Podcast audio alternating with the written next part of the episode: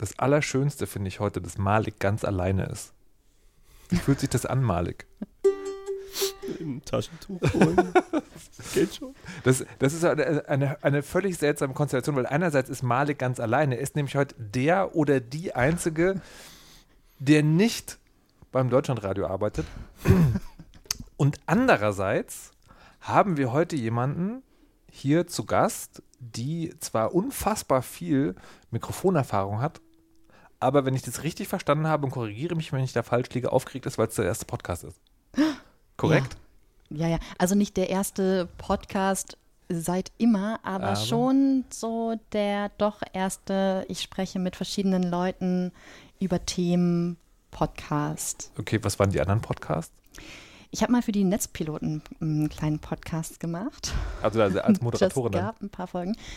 Ja, genau, da haben wir auch Interviews gemacht und ähm, waren auf Konferenzen und haben da mit Menschen über äh, Technologien gesprochen, digitale Bildung und so weiter. Und da gab es, glaube ich, drei Folgen von. Okay. Und ist es jetzt aufregend, weil das ja also theoretisch live ist, also mit einer Zuhörerzahl von meistens so um die 30? Ist das, ist das genauso schlimm wie Radio? Es ist genauso gut wie Radio. Uh, ah. Also aufgeregt sein ist ja jetzt nichts Schlimmes. Das finde ich eher gut. Das heißt, es passiert etwas, was dir, was dir was bedeutet in dem Ja. Moment oder was du schön findest und vor allen Dingen etwas, was dir nicht egal ist. Also könnte man sozusagen von einer Sendungshigh-Adäquanz sprechen? Ich merke mir das Wort für nachher, ja? Sendungshigh-Adäquanz. Okay. Ähm, dann möchte ich mal nach Köln schalten. Hallo. Wie, wie ist es denn dort? Ist es, ist es aufregend, zum ersten Mal in einem neuen Podcast dabei zu sein, auch wenn man gestanden ist auf beiden Seiten des Mikrofons? Ähm, es ist aufregend, weil ich, glaube ich, genau niemanden schon länger gesprochen habe. Also ich kenne alle nur flüchtig. Und äh, die Themenwahl ist wild. Mir sagt das aber sehr zu, weil ähm, was man nicht vorbereitet hat, kann man nicht vergessen. Und deswegen freue ich mich einfach auf ein wildes Gespräch. Okay. Gut. Was habt ihr denn heute nicht verkacken. So gehe ich an die Sendung ran. Naja, also wenn man verkackt, wird man gefeuert. Ne? Da wissen Sie ja sehr gut, wie das geht, Herr Aziz, oder? Ja, ja, geht dann halt schnell, ne? So, Ja. okay. Schnell und Immer was wieder. essen. Ja. Meine Güte. Dieses Konzept, äh, kennt ihr eigentlich dieses Konzept der Pre-Show und der Pre-Pre-Show? Ist, ist Also es ich- eigentlich ich wie das, was immer du eben erklärt hast? Also, also wenn die, wenn die, wenn der Livestream schon an ist, aber die Aufzeichnung noch nicht läuft, dann ist es die Pre-Pre-Show. Mhm. Aber In der sind wir jetzt noch nicht Nee, mehr. da waren wir, genau, da waren wir, richtig, Ja. not bad, oh, ich habe einen Jingle bekommen, also Genau. einen Ukulelen-Sound. ähm, und wenn die, wenn der, wenn der, wenn der Hahn gekräht hat, aber noch nicht der Opener da war, dann ist die Pre-Show. Weil die Pre-Show läuft nur hier im hochexklusiv spezialisierten Podcast und alles, was danach passiert, das läuft auch im echten Radio. Uh. Denn die haben weniger Zeit für uns. Genau. Radio Bremen 2. Siehst du, ich hätte gar nicht sagen können, Malik ist heute ganz alleine, weil er nicht beim Radio arbeitet, weil das stimmt ja gar nicht. Ja. Der ist ja, Das bin Stimmt, er ist bald eindirekt, in aber arbeitet er fürs Radio oder Mal- ist er fürs Radio da? naja, ich, ich weiß ja, aber Malik Aziz könnte sagen, er wäre Radiomoderator, das wäre nicht gelogen. Echt? Wie? Naja, du moderierst. Ach so, wegen, also du äh, bist, du Bremen. bist sozusagen, du bist. Oh, du bist herzlichen stä- Glückwunsch, Malik, das ist echt aufregend. Das ist, jetzt bin ich aufgeregt nach Tom. hey Mama, ich bin im Radio. Wie schön, dass gehört ich jetzt auch mal bei Radio Bremen bin. Ja, Ja, oder? Ich bin da sonst immer nur so fernsehmäßig. Beziehungsweise so, äh, nur im. Fernsehen halt. Wie, du, du Nein, ich bin nicht im Fernsehen, sondern hin, hin, also im Hintergrund. Ich arbeite gerne hintergründig oder so. ähm, nee, die, die haben ja eine digitale Garage da und da entstehen einige Formate für Funk bei Radio Bremen. Und da habe ich so ein bisschen äh, mitgearbeitet letzten Sommer und das war sehr schön, weil ich finde äh, Bremen auch einfach eine schöne Stadt, ehrlich gesagt. Ich liebäugel immer ein bisschen mit Bremen. Es wollen ja alle nach Hamburg oder Berlin. Ich liebäugel ehrlich gesagt mit Bremen. Was hast, was hast du denn vor in Bremen? Ja, konkret gar nichts. Aber vorstellen? ich, genau. nicht, nicht in Köln sein. Genau, nicht in Köln sein. Nach 20 Jahren kennt man hier wirklich jeden. Ich meine, hier gibt es ja ne, RTL, WDR, Deutschlandfunk. Wenn man für all, in allen drei Redaktionen irgendwo schon mal gewesen ist, dann kennt man sehr, sehr viele Leute. Das ist nicht immer günstig. In Bremen hätte ich mehr Anonymität. Plus, aber auch nur äh, für eine Zeit, oder? Glaubst du, glaubst Ja, du, ja, ja. aber glaubst du, dass Ja, auf. Dauer auch Anonymität und Redebedarf, also Sendungsbewusstsein zusammengeht? Ja, sicher. Ich kann ja im Internet senden. Das ist ja. wusstet, wusstet, wusstet ihr, dass Funk mittlerweile auch ein Format bei TikTok hat? ja. Ich wirklich sehr überrascht. Und dann ein bisschen, Moment, das ist zu viel Insider-Talk. Und- Funk und- ist und dann ein bisschen enttäuscht. Nee, Funk, dieses Jugendangebot von den Öffentlich-Rechtlichen, wo die sagen nichts, also wo es nichts unter der Marke so richtig gibt, sondern alles nur einzelne Kanäle. Aber das ist ein Thema, das können wir jetzt hier gar nicht so weit ausführen, weil in wenigen Sekunden beginnt dann wirklich die eigentliche Sendung.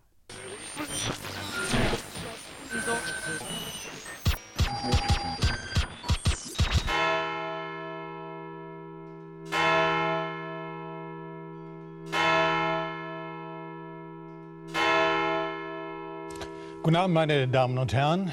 ARD und ZDF haben ihr Programm geändert. Denn das Unfassbare ist passiert. Pünktlich zum Equal Pay Day haben sowohl Frau Kirsche als auch Patricia Kamerata die Arbeit bei der Weisheit eingestellt. Ich weiß gar nicht, ob das so rum Sinn macht, weil eigentlich ist es doch so, dass sozusagen bis heute haben die Frauen unentgeltlich gearbeitet und jetzt, ab jetzt gibt es Kohle. Hätten sie nicht vorher nicht arbeiten müssen? Wir Sie werden, es, haben aber auch Geld bezahlt für unsere Aufkleber. wir werden es nicht genau erfahren, aber ich begrüße an dieser Stelle ganz herzlich Malik Aziz. Hallo und guten Abend. Hallo, ich bin ganz alleine hier, aber jetzt Radiomoderator. Es ist unfassbar gut. Außerdem im fernen, äh, ganz in der Nähe da, wo der Malik Aziz auch sitzt, Frau Nora, guten Tag. Guten Tag oder Moin. Und äh, hier aus Berlin äh, Jenny Gensmer, guten Tag. Guten Abend. Guten Abend. Schon Ähm, dunkel draußen. Es ist schon dunkel, das stimmt. Aber vielleicht nicht, wenn die Leute es hören. Darf man im Podcast eigentlich guten Abend sagen? Na, warum nicht? Na, man weiß es nicht so genau. Ist es dann wie aber- im Radio, dass man dann so Zeitmarken rausschneiden würde? Ich habe Moment, ich hab, sind ja dann Ich habe letztens tatsächlich, letztens gab letztens gab es eine der wenigen Weisheiten, die ich äh, nachbearbeitet habe. Da habe ich nämlich begrüßt und gesagt, heute ist der so und so vielte. Und Oh. dann diese Sendung hier, also jetzt diese Sendung gerade, die läuft ja auch bei Radio Bremen. Hab ich gedacht, naja, das ist vielleicht ein bisschen komisch. Hast du nicht auch heute ist Equal Pay Day gesagt? Ja, aber das ist ja für einen guten so. Zweck. Das ist für einen guten Ah, Zweck. okay. Und, Mhm. und Das außerdem, jeden Tag. Equal Pay Day sollte jeden Tag sein, oder? Definitiv. Ja, siehst du. Auf jeden Fall. Aber Nee, bevor nee, wir. nee, deswegen- Equal Pay Day sollte am 1. Januar sein. Ja, oh, Oh ja, stimmt, korrekt. Also der, das, was der Tag aussagt, sollte am 1. Januar sein, aber es sollte jeder Tag ein Tag sein, an dem gleich bezahlt wird. Ja. Also ein Equal Pay Day. Darauf können wir uns einigen. Okay, sehr gut. Aber bevor wir uns jetzt sozusagen weiter über die Erbsenzählereien äh, in, die, in die Haare bekommen, vielleicht sollen wir erstmal ein bisschen genauer sagen, wer ihr seid. Ähm, Jenny und Nora sind beides Deutschlandradio-Mitarbeiterinnen. Aber was macht ihr denn sonst noch so? Frau Nora. Ähm, ich äh, podcaste. Überraschenderweise. Ja, doch, ich podcaste. Ich habe inzwischen äh, drei äh, aktiv laufende Podcasts und äh, podcaste doch relativ viel äh, mittlerweile. Der eine ist äh, Die Anachronistin. Das ist eine Familiengeschichte. Da geht es um meinen Großvater. Der war Widerstandskämpfer während des NS-Regimes. Dann habe ich einen Philosophie-Podcast mit einer Bildungsphilosophin, die heißt Rita Molzberger. Und äh, das ist gar nicht so hochtrabend, wie es klingt. Wir kümmern uns um Alltagsprobleme. Und in äh, Mensch, Frau Nora rede ich mit Frauen, die Dinge tun, also die irgendwie gesellschaftlich aktiv und engagiert sind und äh, ja, spannende Lebensläufe haben. So, das sind so die drei Podcasts, die ich mache. Und äh, dann bin ich nebenbei noch, äh, die Bremer werden es kennen, bei Zeiglers Wunderbare Welt des Fußballs als äh, Social-Media-Redakteurin tätig.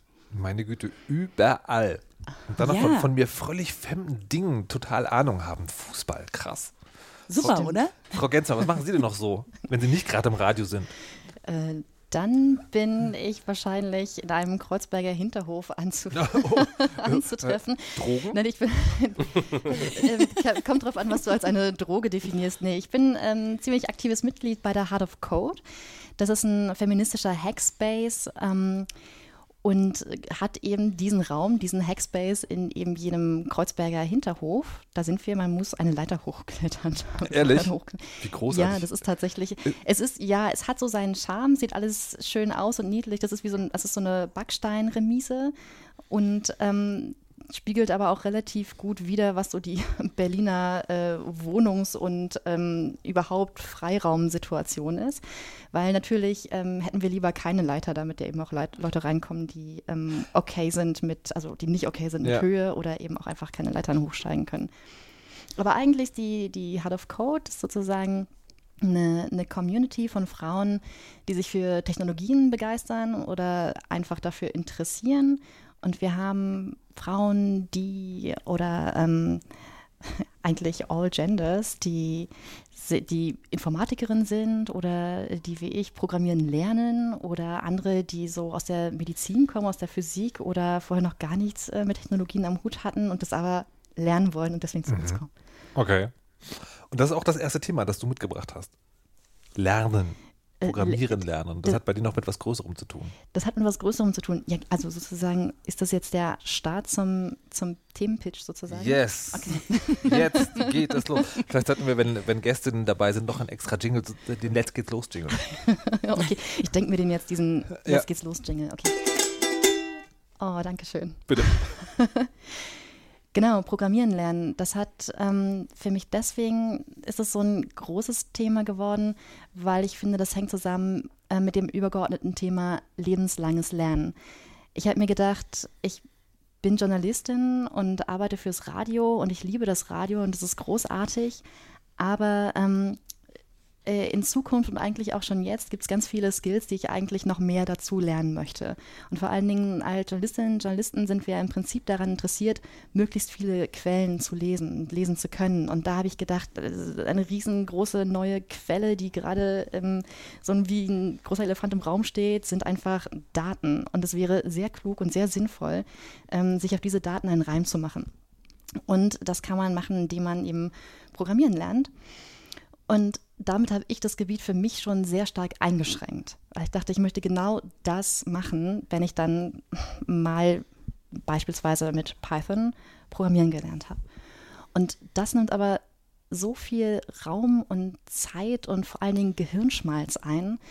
Ähm, wenn ich zum Beispiel abends nach Hause komme, nach dem im Radio sein, dann tendenziell setze ich mich nicht hin und mache noch ein Tutorial oder lerne, was ein Loop ist oder ähm, lerne, was eine Funktion ist und ähm, denke mich durch dieses Programm durch.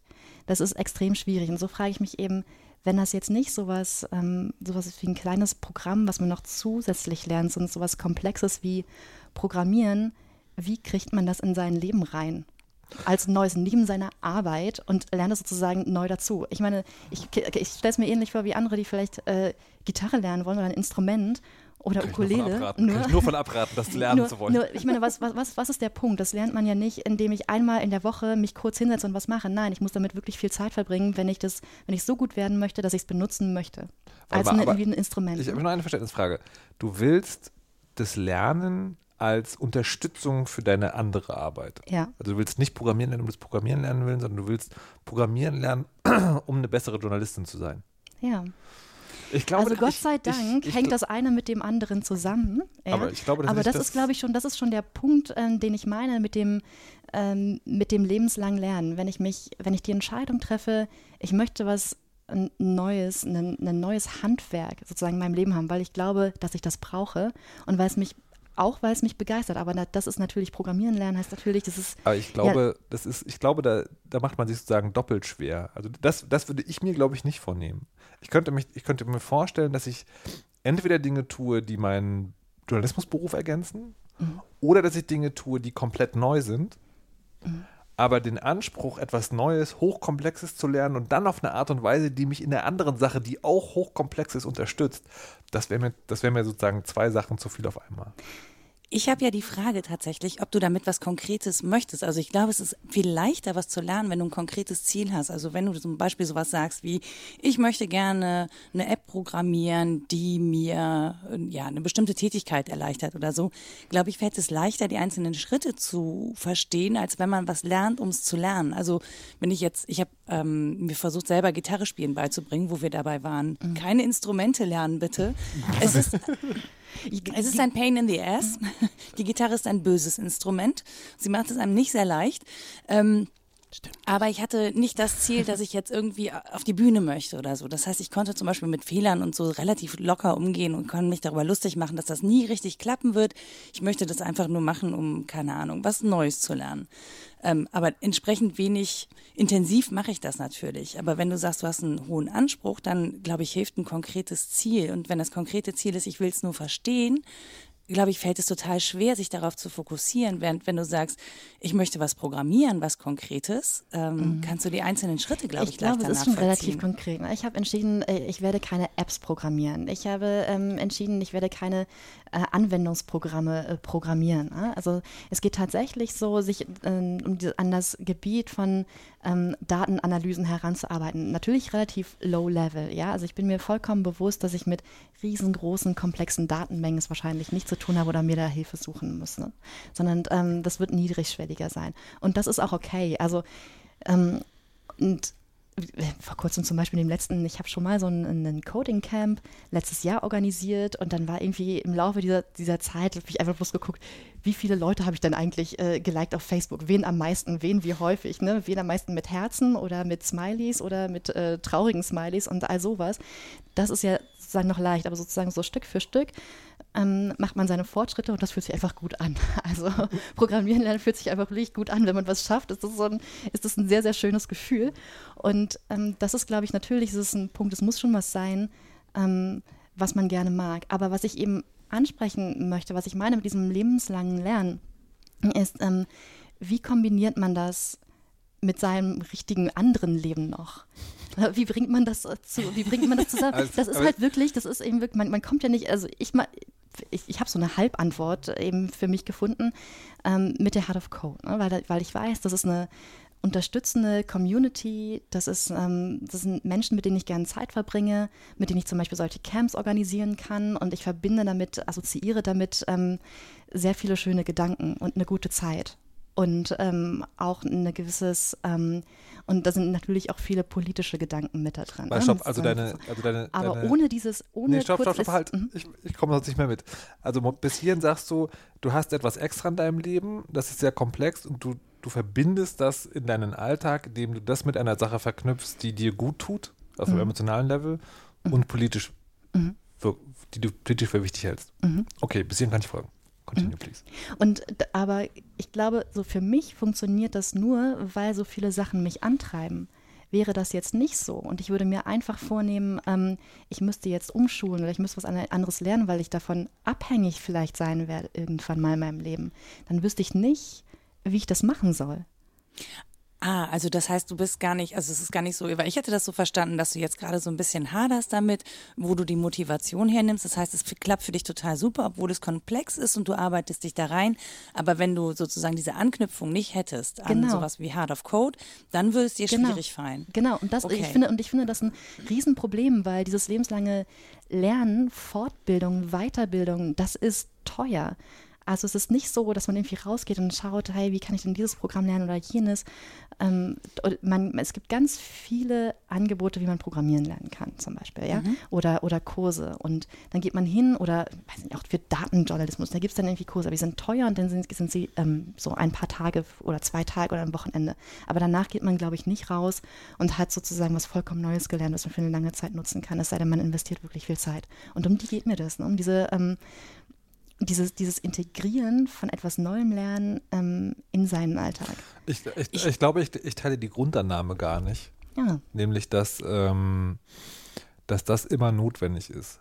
Weil. Was und man, was Naja, dass, dass, dass du was, du was grundlegend hochkomplexes lernen musst, weil äh, äh, entweder, also für mich ist es entweder so, dass ich Dinge dazulerne, also wenn wir jetzt Journalismus nehmen bei mir, mhm. dann mache ich halt Dinge, die sind neu und die kann ich noch nicht aber die haben Überlappung zu dem, was ich schon kann und dann ist es, mhm. ist es da integriert. Also, ich habe neulich, und das sage ich nicht ohne Stolz, weil es mich wirklich sehr begeistert, meine erste Keynote gehalten.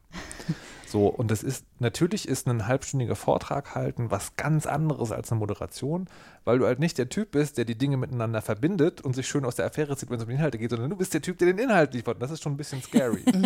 Aber trotzdem hast du natürlich irgendwie, du weißt, was eine inhaltliche Klammer ist, du weißt, was eine Unterteilung ist, du weißt, wie man Dinge erklärt. Und das kann man natürlich alles benutzen. Und von daher ist das die eine Sache. Und das andere, dieses, du musst etwas lernen, was dir völlig fremd ist, das kommt für mich in zwei Situationen in Frage, nämlich entweder es ist so, wie du sagst, man muss sich umschulen lassen und dann, also okay, wenn es jetzt dieses Ding gibt, du hast deinen Job verloren, der dir Spaß macht, darfst, darfst du nicht mehr arbeiten, du kannst nicht mehr arbeiten, aus welchen Gründen, musst dann irgendwas lernen, was scheiße ist, okay, das ist doof. Da wüsste, ich, wüsste ich auch nicht so genau. Aber ich würde mir immer denken, das ist in der Situation, da hast du dann Platz für das Neue, weil das andere ist ja ganz weg.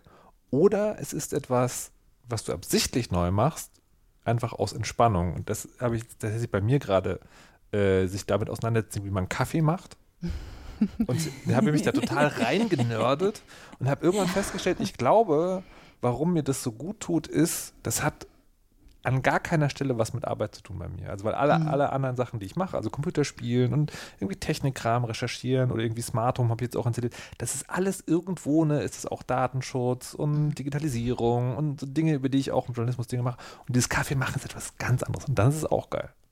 Was ich ja, was mich in, an, dem, an der Frage so interessiert ist, Jenny, du hast eben gesagt, da geht man am Wochenende in so einen teuren Kurs und dann kommt man da raus und hat im Prinzip nichts gelernt. Ähm, etwas zu lernen, also lernen ist für mich ein Prozess. Ich gehe Ja. auf gar keinen Fall irgendwo ein Wochenende hin und habe danach was gelernt, sondern ich habe dann einen Anknüpfungspunkt gefunden und wenn ich dann Interesse habe, kann ich ab da weiter lernen oder dann fängt vielleicht das Lernen erst an. Für mich ist es so, wenn ich so ein Seminar besuche, das macht mir eine Tür auf und dann kann ich sehen, was es alles zu lernen gibt. Aber dass ich da rausgehe und sage, boah, da habe ich jetzt was gelernt und da hat sich was verfestigt, ähm, das würde ich, also das würde mir gar nicht einfallen, deswegen so ein Seminar zu besuchen, dass ich da rauskomme und denke, so jetzt habe ich es aber. Ähm, und das Ding ist, was wir, glaube ich, beim Lernen vergessen ist, dass es wirklich ein Prozess ist, der teilweise super lange dauert. Also ich habe jetzt vor fünf Jahren angefangen zu podcasten, hätte ich am Anfang gewusst, was ich in der ganzen Zeit noch alles lernen muss und werde müssen, hätte ich das niemals angefangen, ja.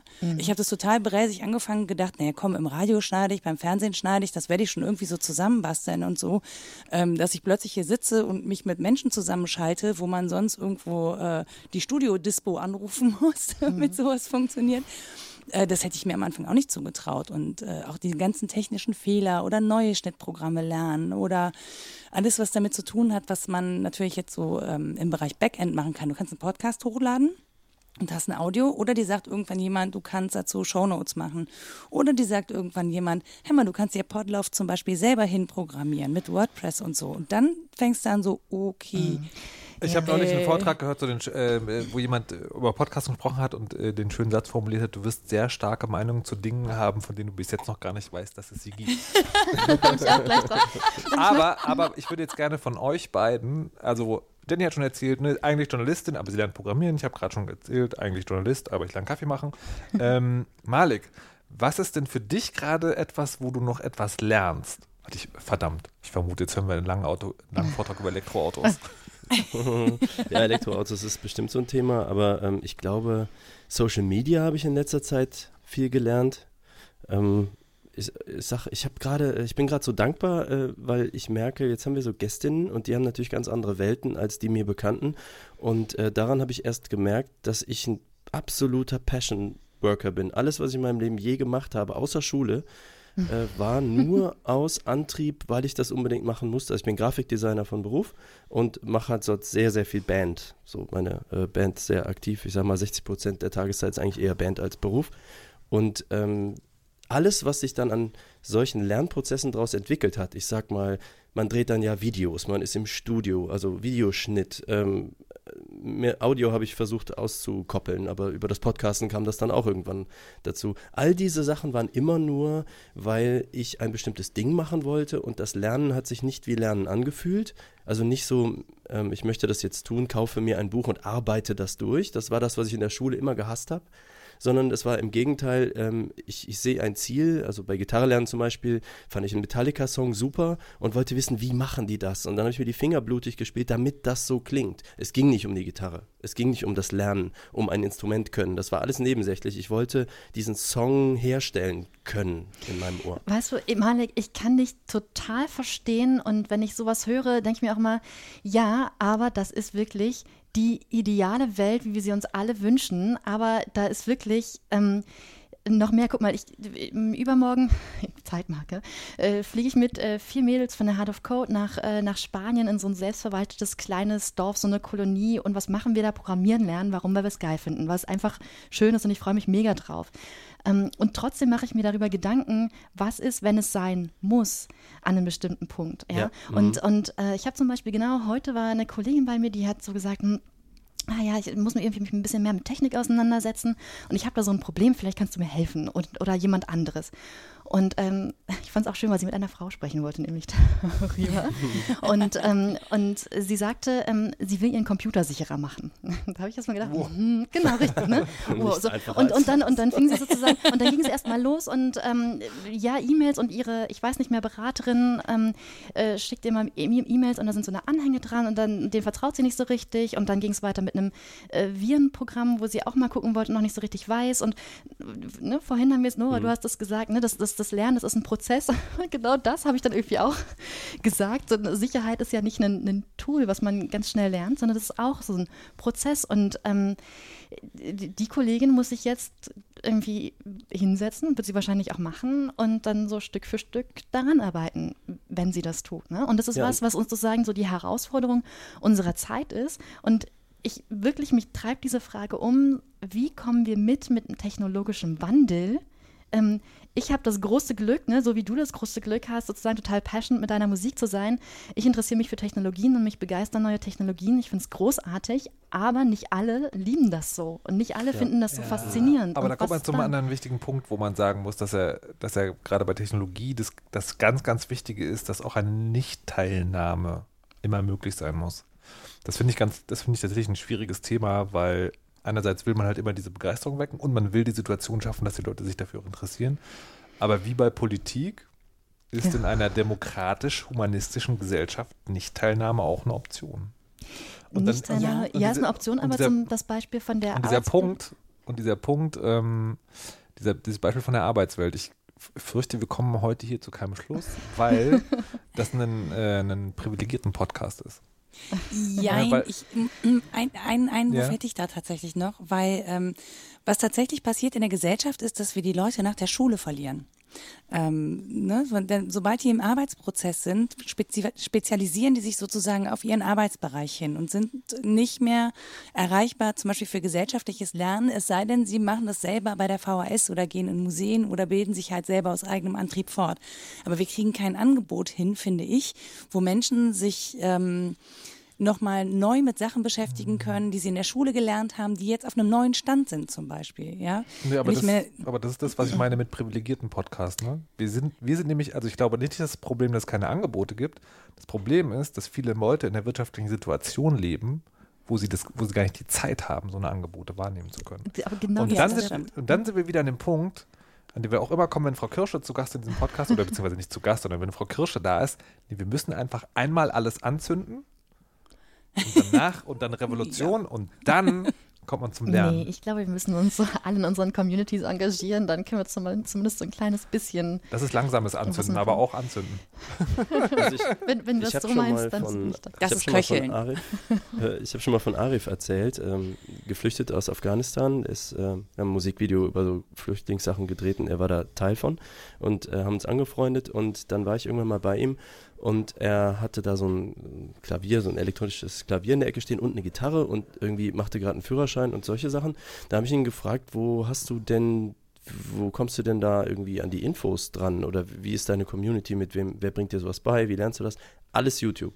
Der Führerschein vor, also bevor der überhaupt angefangen hat mit der Fahrschule, konnte er dir die ganze Theorie schon von YouTube. Klavierspielen, Gitarre hat er sich selber, also so weit halt, so bestimmten Anfängergrad, sage ich mal, beigebracht. YouTube und das Deutsch, was er relativ gut spricht, sehr viel von YouTube. Da habe ich ja. gedacht, okay, da, also ich halte mich ja auch für technologisch versiert und irgendwie ich wüsste, wo ich Infos herbekomme. Aber weder hätte ich diese Passion, um so etwas zu lernen. Ja gut, wie gesagt, wenn er dafür brennt, dann wäre es bei mir wahrscheinlich mhm. ähnlich. Aber wenn ich es lernen müsste, wäre das nicht mein Weg. Das kann ich ganz, ganz schlecht.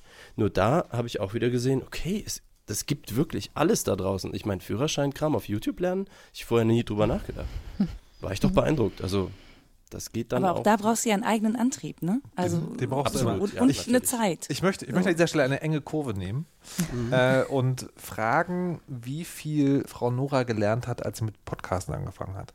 Weil, wenn ich das richtig verstanden habe, ist dein erster Podcast doch der Geschichtspodcast gewesen, oder? Ja, und, ja. Ist, und äh, äh ja. ich, ich, ich habe tatsächlich erstmal lernen müssen, dass es überhaupt ein Podcast ist und nee, ich, was frage, ist ein Podcast und Podcast macht. Ich, frage das deshalb zu sagen, weil das, du kannst ja gleich nochmal bitte kurz erzählen, worum es da geht. Ja. Und dann erklären, wie man damit klarkommt, weil das ist ja auch so ein Ding, ist komplexes Thema und dann noch sozusagen die Technik oben drauf lernen. Wie war das? Ähm, ja, die, die Technik konnte ich Gott sei Dank ja schon, weil ich ja ähm, für den Hörfunk arbeite oder vorher viel Fernsehen gemacht habe und so. Und ich bin jemand, der möchte wissen, wie Dinge funktionieren und zwar im Pro in der Prozesskette. Ich möchte alles wissen, vom Anfang Aber bis zum Ende. Podcast erklären. Genau, und deswegen konnte ich aber, äh, konnte ich halt äh, sofort schon schneiden. Deswegen, das hat mir gar nicht so viele Probleme gemacht. Ähm, was ich nicht wusste, ist, dass ich einen Podcast gemacht habe, den es so in Deutschland wohl noch nicht gab, nämlich ein Serial im Non-Fiction-Format. Das hat mir Ralf Stockmann irgendwann erklärt. Danke dafür. Wer ist das? Äh, Ralf Stockmann ist äh, ja derjenige, der mich überhaupt darüber aufgeklärt hat, was eine Podcast-Community ist, wo ich das Sendegate finde und was, Was eine ist das? Subscribe ist. Was ist das? Das Was ist das? Was ist das? Das, das Sendegate ist äh, der, der, das allerbeste Forum, wenn man beginnen möchte mit Podcasten. Da findet man alle Informationen, die man braucht, wo man was hochladen kann, welche Technik es gibt, äh, womit man am besten einsteigt, wen man fragen kann, wenn man technische Probleme hat. Es findet sich alles in genau dieser Community mit total netten Leuten, die einem bei jeder Frage wirklich weiterhelfen, die einem Schnittprogramme erklären. Äh, die haben wirklich, also es gibt, glaube ich, zu jedem Mikrofon sogar ein Hörbeispiel in dieser Community. Das, ähm, ja, das ist ein bisschen nerdig, aber man findet wirklich alle Informationen, auch die, von denen man noch gar nicht wusste, dass man sie braucht. Ähm, und die haben mich sozusagen überhaupt erst aufgeklärt über das Medium. Und Genau, Ralf und ich ist auch der äh, maßgebliche Kopf hinter Ultraschall, der Genau. Plattform, über die wir auch Das musst Aber, aber eigentlich wollte ich ja wissen, worum, wovon Frau Noras Podcast handelt. Genau. Und der Podcast äh, handelt von meinem Großvater. Also eigentlich handelt er von meiner ganzen Familie, von meinem Großvater, von meinem Vater und von mir. Mein Großvater war Widerstandskämpfer im äh, NS-Regime ähm, und musste 1933 schon aus Deutschland fliehen. Da war mein Vater zwei Jahre alt. Mein Vater ist 1931 geboren. So alt sind die meisten Großeltern, das ist bei mir aber wirklich der Vater. Ich vertue mich da nicht. Ähm, und mein Vater ist sozusagen auf der Flucht im Exil mit meinem Großvater und seiner Mutter groß geworden und kann aus einer Sicht des Kindes als Zeitzeuge von dieser Zeit erzählen. Also er kann davon erzählen, wie sein Vater immer weg war für, wie er das nannte, politische Arbeiten. Mein Großvater hat publiziert in verschiedenen ähm, Exilpublika und hat halt geschrieben für vor allen Dingen Menschen mit katholischem Hintergrund, weil er ähm, zwar sehr gläubig war, aber kirchenkritisch. Das ist ein bisschen schwierig, aber wir sagen katholisch, dann kann sich jeder was drunter vorstellen. Ähm, und hat mit verschiedenen Widerstandsgruppen zusammengearbeitet. Und zwar von ganz links bis ganz rechts. Also da waren Nationalisten dabei, da waren aber auch Kommunisten dabei. Die haben sich nur irgendwann alle darauf geeinigt, dass sie Hitler und Nationalsozialismus scheiße finden und da definitiv gegen anschreiben. Und auch aufklären darüber, was in Deutschland passiert. Das wussten sie zum Teil aus der Auslandspresse und durch Kontakte nach Deutschland. Sie haben in Amsterdam diese Zeitschrift gedruckt und sie nach Deutschland zurückgeschmuggelt. Und die wurde hier auch gelesen, zum Beispiel bei den Edelweißpiraten, die kennen vielleicht einige. Es war so eine jugendliche Widerstandsgruppe hier in Köln und auch in Düsseldorf. Und äh, genau, dann sind halt die äh, Deutschen in die Niederlande einmarschiert am 10. Mai 1940 und dann fing halt die Flucht an, also die Flucht sozusagen mit dem Fahrrad und zu Fuß nach Dünkirchen und irgendwann nach Belgien. Da haben sie dann meinen Großvater verhaftet und äh, meinen Vater zurück nach Deutschland geschickt als, ich glaube dann damals Elfjährigen, der Deutsch tatsächlich nur so als Sprache kannte, die er mit seinem Vater spricht und sonst sprach der Niederländisch und Flämisch.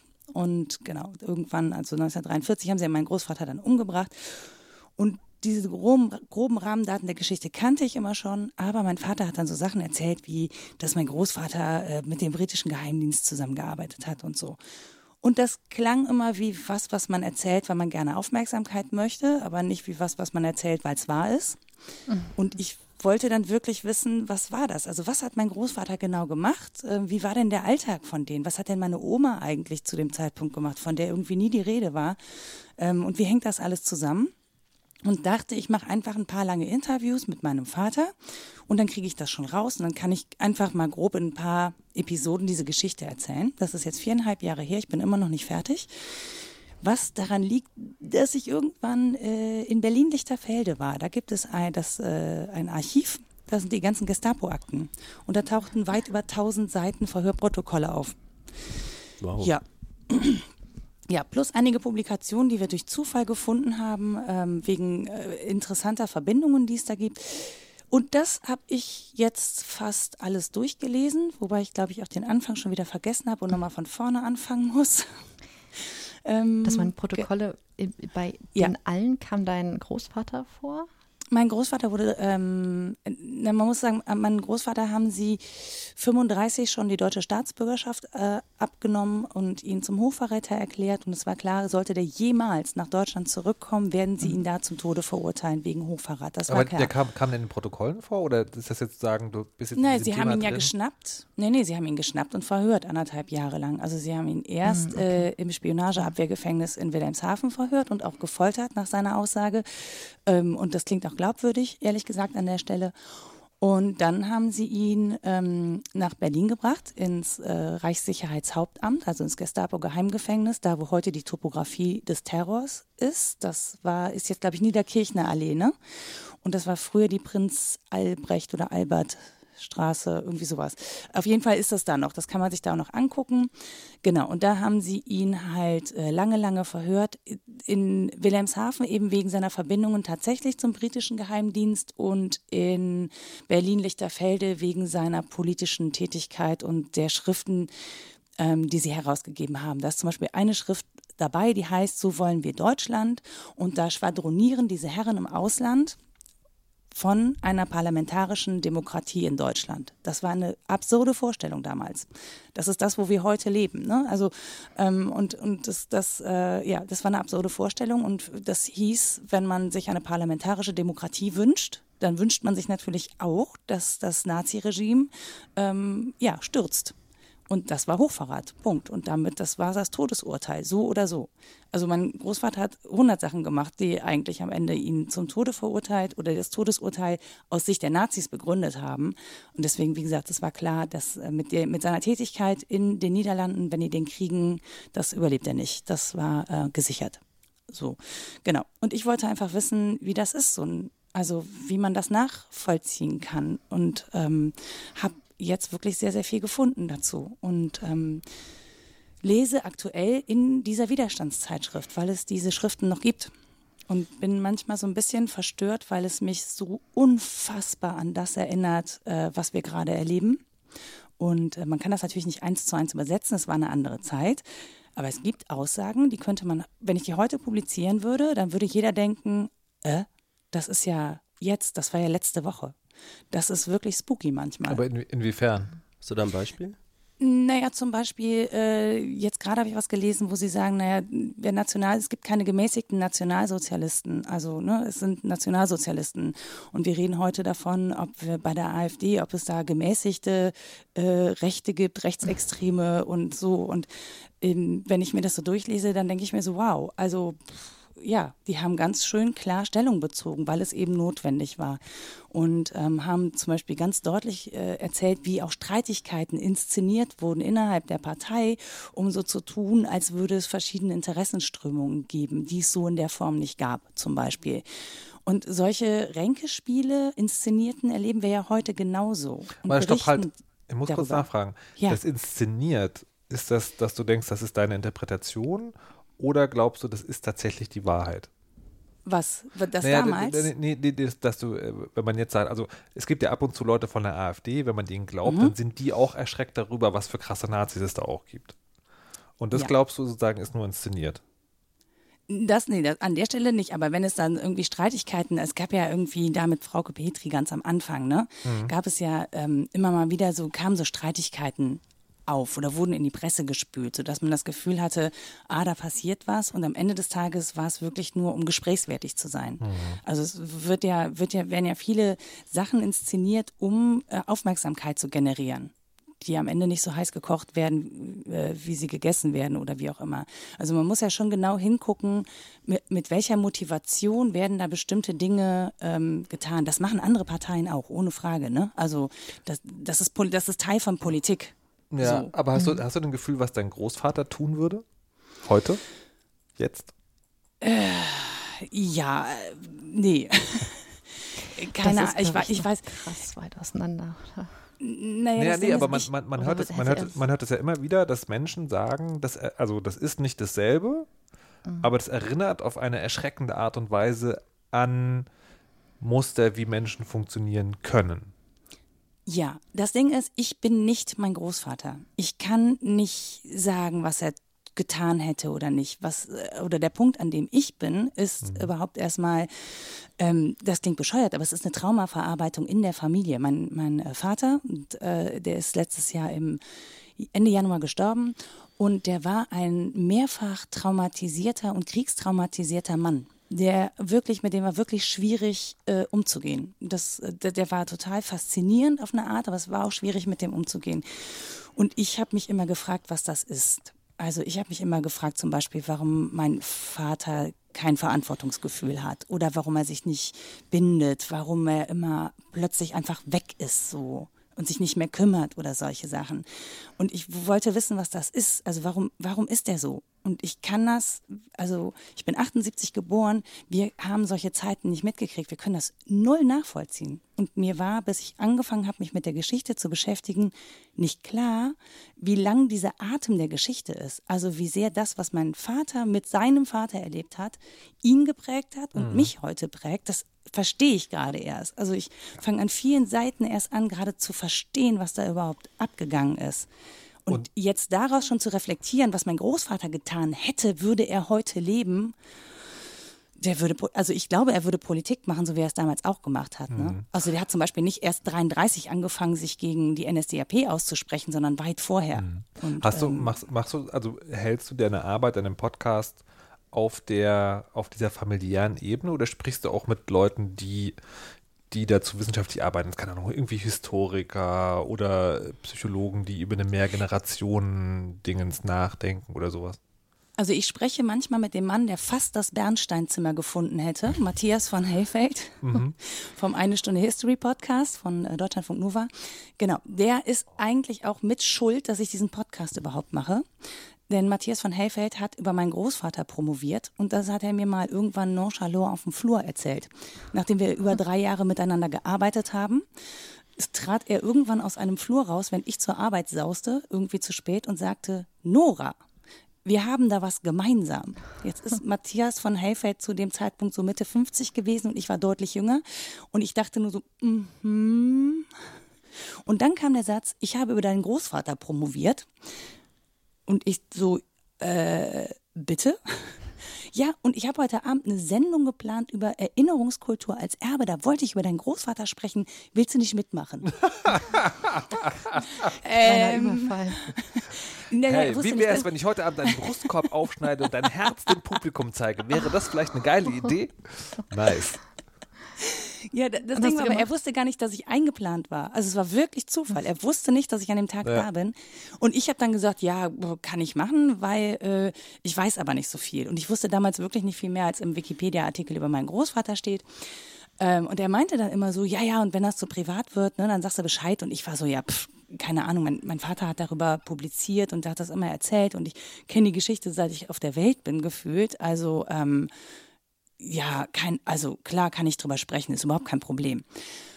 Und dann hat er erzählt, was diese äh, Widerstandszeitschrift von meinem Großvater, was die für einen Impact hatte, also was die für eine Auswirkung hatte auf Jugendliche äh, in Deutschland. Ich habe das erste Mal erlebt, dass jemand diese Geschichte außerhalb meiner eigenen Familie erzählt und von der Wirkung erzählt, die mein Großvater hatte mit dem, was er da gemacht hat und wofür er sein Leben riskiert hat. Also nämlich für sowas wie Pressefreiheit. Und mir ist in der Sendung bewusst geworden, hätte es Menschen wie mein Großvater nicht gegeben, würden wir heute hier nicht sitzen und so frei über dieses Thema reden können. Und das hat mich in der Sendung echt geschmissen. Also mir, ist echt, mir sind echt die Tränen aufgestiegen und ich dachte so, Alter, ist das krass. Das war so ein ganz krasser Erkenntnismoment. Das muss mir natürlich in der Sendung passieren. Ist ja klar, dass das nicht vorher oder nachher oder irgendwann anders das passiert. Das wäre zu einfach. Das wäre zu einfach, genau. Und ähm, genau, da ist es dann passiert und äh, ja, so und dann hat das noch ein bisschen gedauert, aber dann habe ich irgendwann gedacht, okay, wenn du die Geschichte jetzt nicht anpackst, ähm, dann wird es irgendwann zu spät sein. Also, mhm. weil dann ist dein Vater tot und du kannst diese Geschichten nicht mehr erzählen. Und ähm, ich habe da noch nicht gewusst, als ich angefangen, ich habe zwei im Sommer 2014 das erste Interview mit meinem Vater äh, geführt. Und im Januar 2018 ist er dann gestorben. Das heißt, wir hatten dreieinhalb Jahre, mhm. um das aufzuarbeiten. Das war echt knapp. Wow. Ja. auf so ein Leben gerechnet. Ja. Und du bist aber trotzdem hast du dieses riesengroße Projekt vor dir gehabt und bist da dran geblieben. Das finde ich absolut faszinierend. Ich, frage wusste ja nicht, was da alles kommt. Das stimmt natürlich auch. Aber ähm, ich frage mich gerade, wenn die Frage nicht zu persönlich ist für das Format, hast du denn für dich so Antworten gefunden? Oder ist das Ähm. alles auch noch so super früh und eigentlich denkst du nur, ja, da liegen irgendwo die Antworten, so, das ist der Pfad, den ich noch weiter verfolgen muss. Ich finde immer neue Antworten, ehrlich gesagt. Also ich habe natürlich die Sachen überflogen. Ne? Ich kann, beziehungsweise ich habe mir, ähm, ich habe Briefe von meinem Großvater von Handschrift abgetippt, damit ich die digitalisiert habe und Steuerung F drücken kann und so. Und habe mir dafür zwei Wochen freigenommen. Und ähm, zwei Wochen lang intensiv solche Handschriften zu lesen, das macht Sachen mit einem. Ähm, oder die Geschichte, es gibt da eine Frau, die hat in Holland ähm, ein Büro gehabt, ein Schreibbüro, das hat sie meinem Großvater und seinen Mitstreitern zur Verfügung gestellt, um dort die Widerstandszeitschriften zu veröffentlichen. Und die, äh, die, die war Jüdin, äh, jetzt nicht praktizierend. Das klingt immer bescheuert, wenn man das sagt, aber sie war halt so wie ich papierkatholisch bin, war sie auf dem Papier jüdisch und äh, hat das nicht weiter verfolgt. Ähm, das war aber völlig unerheblich, ob sie das gemacht hat oder nicht. Sie war für die Deutschen, also für die Nazis, ja trotzdem eine, ja, eine Non-Unperson im Prinzip. Und die hat sich aber schon ähm, ganz früh und ganz lange zum Beispiel gegen den Nationalsozialismus eingesetzt. Und zwar aus humanistischen Gründen. Und die ist ähm, sehr brutal äh, gestorben, nachdem sie die auch gefangen genommen haben. Und solche Geschichten ziehen mir manchmal echt den Boden unter den Füßen weg. Also ich ne, versuche das jetzt so ein bisschen oberflächlich zu erzählen, ähm, weil wenn ich mich da reinbegebe, dann verfalle ich jedes Mal in die Verzweiflung, weil in mir nichts verstehen will, wie Menschen einander sowas antun können. Das, äh, da hadere ich jedes Mal mit, deswegen muss ich mich auch manchmal wieder da rausziehen oder brauche so ein bisschen Zeit, weil ich immer nicht weiß, was kommt da in diesen Schriften und was macht das mit mir? Also wo, wo bricht da eine Wunde auf? Weil die trage ich anscheinend mit mir und die muss ich dann bearbeiten und dann brauche ich auch Zeit, ähm, das verarbeiten zu können und um da nicht äh, irgendwie so in dieses dunkle Loch zu stürzen aus wirklich menschlichen Abgründen, die sich da auftun. Dazu bieten sich ja leider immer, immer, immer wieder Gelegenheiten. Die Frage ist, weil wir auch nicht mehr so viel Zeit haben, wollen wir, leid. wollen wir in die, wollen wir in die dunkle, in die, in den dunklen, in die dunkle Nacht der Menschheit noch tiefer eindringen? Oder wollen wir uns wieder langsam dem Sonnenlicht nähern? Habt ihr da Bedürfnisse? Also ich kann das gerade ganz schwer sagen, weil ich äh, total fasziniert zugehört habe und ich glaube, ich würde tatsächlich noch mehr gerne hören, aber das ähm, Das gibt es ja als Podcast, das ist ja das Praktische. Als Podcast, genau, da glaube ich ein bisschen mehr auch. Ich, Und es gibt fast äh, 40 durchdachten Folgen schon. Ich werde ihn jetzt gleich abonnieren. Aber jetzt weiter, wollen wir jetzt in, in die Nacht reiten? Oder lieber in den Ich wäre für Sonnenlicht. Ich glaube, wir haben gerade schon so ein kleine Sonnenlicht. Biege äh, vorsichtig mit dem Abonnieren. Nee, das es- total nee, nee, nee, das, das Schlimme an der Menschheit ist ja, es gibt ja noch mehr Themen, die genau das sozusagen noch weiter vortreiben lassen würden. Ähm, aber vielleicht ist es an dieser Stelle dann ganz gut, wenn wir Malek zum Schluss das Wort nochmal erteilen, der ein ganz, ganz anderes Problem hat. Ähm, ihr kennt das, äh, ihr habt sicher davon schon gehört, es gibt dieses Ding äh, Musik und da schreiben Leute so Songs. Jetzt äh, ist es so, es gibt ja so Songs, die mag man gerne für eine Weile und äh, Bands, die mag man länger oder so. Und ab und zu gibt es Songs, die, äh, die sind irgendwie perfekt und die kann man, wenn man dann alle paar Jahre mal dran denkt, nicht unter fünfmal hören wieder weglegen. Das ist mir äh, gestern schon wieder passiert. Und äh, da dachte ich so, das ist doch eigentlich ein gutes Weisheitsthema, ähm, weil ich habe festgestellt, das sind witzigerweise, also ich bin ja so aus dem, komme sehr aus dem Heavy Metal Kontext so, und das sind aber teilweise auch völlig andere Songs und Einzelsongs von Bands, die ich sonst nicht höre, aber trotzdem, die irgendwie einfach total so eine Seite anschlagen in mir und die einfach, ich muss die dann nur mal kurz auf YouTube, nur mal jemand vorspielen und dann nochmal und nochmal und nochmal und nochmal das und dann muss ich mich zwingen aufzuhören. Habt ihr sowas auch? Ja. Ja. Mm, Und ich finde aber, das ist interessant. Ich habe jetzt gerade, ich gebe es zu, ein bisschen Angst gehabt, dass du uns fragst, was das für uns für Songs sind, weil ich immer das Gefühl habe, dass ähm, Musik und Musikgeschmack ist sowas extrem Persönliches. Ich finde, das sagt immer gleich so, so super viel über, über Menschen aus, beziehungsweise auch der Musikgeschmack von Menschen. Die, der wird sehr schnell ähm, verurteilt oder ist gleich das Allerbeste. Das ist, Echt? ich finde, ja, mit, wenn, wenn man Menschen sagt, was man für Musik hört, bekommt man meistens eine relativ starke Reaktion. Also es, also es gibt Musik, wo ich diese Reaktion hätte, aber das sozusagen, das ist sehr, sehr eingegrenzt. Also das ist sehr wenig Musik, wo ich, wo ich das hätte. Ähm, das heißt, du willst jetzt nicht sagen, welcher Song das für dich so ein Song ist, den du fünfmal hintereinander ein hörst? bisschen überlegen. Genau, jetzt hast du Okay, also bei, bei mir ist es, ähm, das Witzige ist, ähm, das hat, das, der Anfangspunkt ist nie Musik selber, sondern der Anfangspunkt ist immer, ich bin bei YouTube. Und weil ich das da schon so oft geguckt habe, wird mir dann immer irgendwann vorgesch äh, vorgeschlagen, dieser Jan Böhmermann-Song, äh, Recht kommt heißt der, glaube ich. Also sein Rap-Ding über Juristenkram und das Grundgesetz in Deutschland. Und den finde ich jedes Mal so großartig, dass ich den jedes Mal hören muss und gerne auch mehr als einmal. Und das, das Schlimme daran ist, der ist ja, der ist ja so, so eine, also sehr dynamisch und, und gut, aber halt auch irgendwie so glatt produziert. Ne? Der ist ja, der, der soll ja knallen. Wenn ich den höre, denke ich so, deutscher Hip-Hop kann eigentlich sonst nicht viel.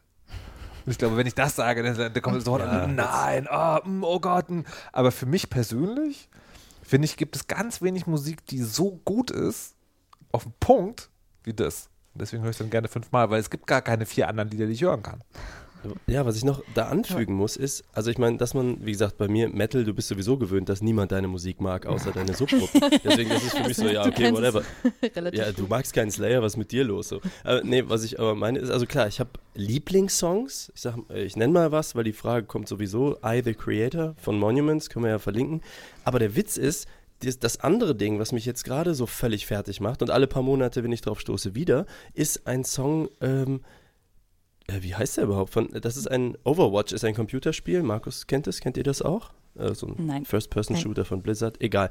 Ähm, den spielen wir auf jeden Fall. Ähm, Grüße an Tizi an der Stelle und an Jens, ähm, weil das wird gleich nachher auch passieren. Da gibt es einen Song, der heißt No Mercy, The Living Tombstone. Das ist einfach so ein, ein Meme-Song, comichaft aufbereitet mit einem Video, können wir auch gerne verlinken, ähm, der nichts und nichts jetzt irgendwie mit Rock, Metal oder irgendwas zu tun hat. Der ist irgendwie lustig, aber der hat eine tolle Hookline und irgendwie ist einfach, ich kann nicht aufhören, diesen Song zu hören. Und das ist so, da gibt es kein Warum. So. Das hat nichts mit meiner normalen musikalischen Ausrichtung zu tun. Äh, also das ist halt, das finde ich nochmal so extra lustig. Es ist nicht die Partydiskussion, oh, du magst Reggae, oh, du magst Metal, sondern so einzelne Songs, die so reinbrettern und so ganz ungewöhnlich sind und trotzdem reinbrettern. Das fand ich so erstaunlich. Bei mir sind das manchmal Sounds in, in Songs. Es, äh, ich hab, war auf so einer ähm, Bandvorstellung äh, in, in Enschede, da ist ja die, die eine Popakademie, wo ähm, Mhm, Musiker, zukünftige Popmusiker ausgebildet werden. Und da war eine Band, die Salisbury, und ähm, die hatten so einen ganz strangen Gitarrenklang am Anfang. Und der, der, der hat mich so angefixt, dass ich diesen Song unbedingt haben musste. Und die haben irgendwann auf YouTube so eine Version davon hochgeladen und die musste ich dann rauf und runter hören. Einfach auch nur wegen der äh, ersten paar Sekunden in diesem Song, die da drin waren. Ja. Oder das gleiche habe ich auch mit Putting Out Fires von Jonathan Kluth. Das ist auch so ein Song, der spielt, glaube ich, auf dem Hals der Gitarre. Also nicht die Seiten, sondern äh, halt. Und das sind, sind so abgefahrene Sachen. Manchmal sehe ich die auch nur und dann macht das irgendwas mit mir, wo ich so denke, so crazy. Das ist irgendwie, irgendwas bewegt das in mir und dann muss ich die auch zigmal hintereinander hören. Äh, plus, ich kann gerade, ähm, oder seit anderthalb Jahren höre ich Fortuna Ehrenfeld. Ähm, sensationell. Nee, gar nicht. Null, null. Auch äh, total gaga. Produziert ist meistens nicht annähernd so gut wie live. Ähm, das, einfach weil es so ein bisschen, das sind geile Texte, die sind nicht glatt gebügelt oder glatt geschliffen. Das sind, ähm, keine Ahnung. Und da, die haben, die brechen manchmal so aus. Also die haben manchmal so, so Ja, Momente des. Ausbruchs. Die haben so Momente des Ausbruchs und wenn man dann im Publikum steht, weiß man, man freut sich schon drauf, wenn es losgeht und äh, der Drummer auf die Drums haut und dann alle rumspringen und so. Und man, man weiß, das kommt gleich. Ne? Es ist gerade noch ganz ruhig, aber gleich kommt's. Und man freut sich total auf diesen Ausbruchmoment. Und dann muss man einfach, oder ich muss dann einfach mithüpfen. Es gibt viele Leute, die da nicht hüpfen, aber ich muss dann einfach mithüpfen und diese Energie, die sich da aufgebaut hat, rauslassen. Und das macht mir dann Spaß. Ich habe dann einfach Spaß dabei, das zu hören oder das dann auch äh, rauszulassen wieder, wenn es, keine Ahnung, wenn es halt so kommt, dann muss das halt auch wieder raus. Wie geht Sonst es würde euch ich denn, explodieren, glaube ich. gerade wenn man mit Musik so total starke Gefühle ähm, verbindet, wenn dann so ein paar Jahre vergangen sind und ihr die Musik wieder hört? Das ist wie Gerüche. Das finde ich ganz toll. Das, das, das ist, dann ist man sofort wieder da. Ich habe Ja. jetzt äh, der Song, genauso. der, der Song, den ich jetzt gerade, ähm, der, der, den ich jetzt gerade am Wickel habe, den habe ich Der eigentlich, dich am Wickeln. der, oder der mich am Wickel hat, der, ähm, der, den hatte ich jetzt Die eigentlich so, Tetris-Melodie. den hatte ich, äh, die ist auch hervorragend. Das ist sehr, sehr gut. ähm, aber nee, das ist jemand, weil, ich, weil Nora gesagt hatte, Geräusch in Musiken. Ich habe, ähm, es gibt dieses äh, Somebody That I Used to Know im Walk of the Earth. Ja. Mm. Ne, wo, Ja, die, ist wo, all, wo ja. alle an einer Gitarre und Ja. ich, und ich fühle mich jedes Mal so schlecht, weil ich finde dieses Ding ganz großartig, ja. Und ich, und ich mag nichts, ich mag nichts sonst von, äh, wie heißen die? Gautier? Also die den Song original gemacht Ja, haben. ja, ja. Und ich Ja. finde auch Walk of the Earth unfassbar unspektakulär, wenn sie irgendwas anderes machen. Aber dieses Ding, das ist so ein Herzding. Das ist so großartig. Und das ist tatsächlich auch was, das ist ja, der ist ja schon ein paar Jahre alt. Und das ist so nicht eine konkrete Erinnerung, aber dieses Lebensgefühl aus diesem Jahr, das poppt dann immer wieder hoch, wenn ich, das, wenn ich diesen Song höre. Das habe ich, muss mit noch- OK Go und äh, diesem, An die ich äh, verrückten Experimentiervideo. Ich denke, das, das fing mit diesem, mit diesem Laufbandvideo an. Ja, die Musik ja. ist Ja. gar nicht mal so gut, aber diese Videos sind geil. Man freut sich einfach Aber jedes Mal, wenn es funktioniert. Dabei funktioniert es ja bei den Videos, die man sieht immer. Aber, Aber, aber auch die Videos muss man sich zigmal angucken, weil man es Ja. einfach nicht verstehen will. Es ist einfach so geil. Aber Ich muss noch meinen Kumpel äh, Tom Albrecht in den Ring werfen mit seiner ehemaligen Band Solo. Da gibt es so einen Song 7 Milliarden. Der war mit Pur auf Tour. Ich sag mal, ne, wir reden nicht von Death Metal. Wir reden von wirklich genau andere Seite der Welt.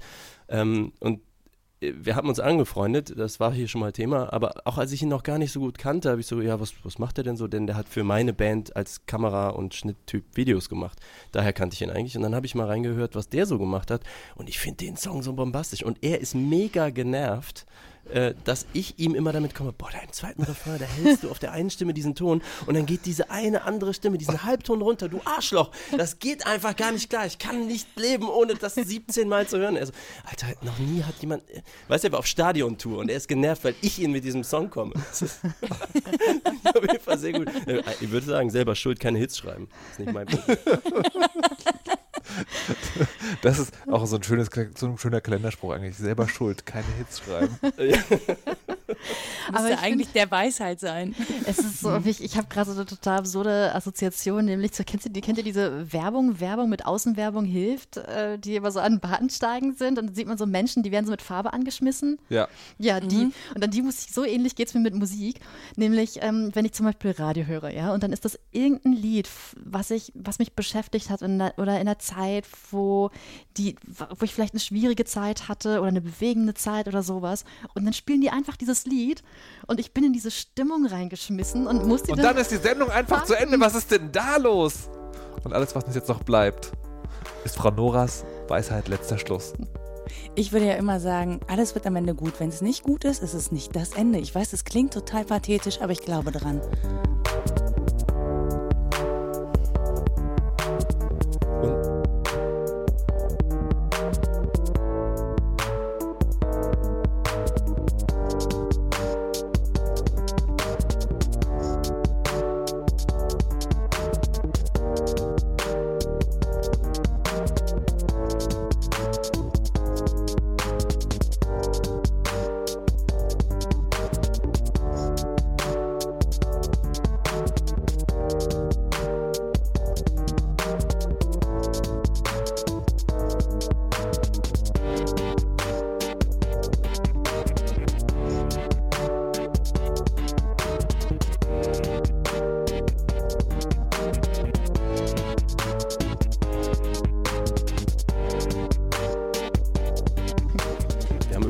Vermissung für Frau Nuff und Frau Kirsche geäußert.